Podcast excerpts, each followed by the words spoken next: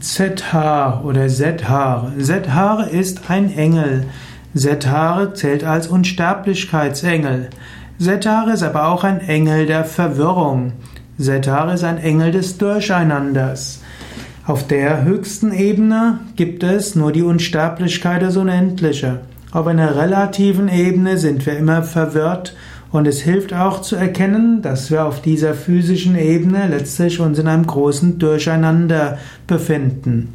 Zeta steht dafür, dass man sich von der Verwirrung und dem Durcheinander löst und nach der Unsterblichkeit strebt.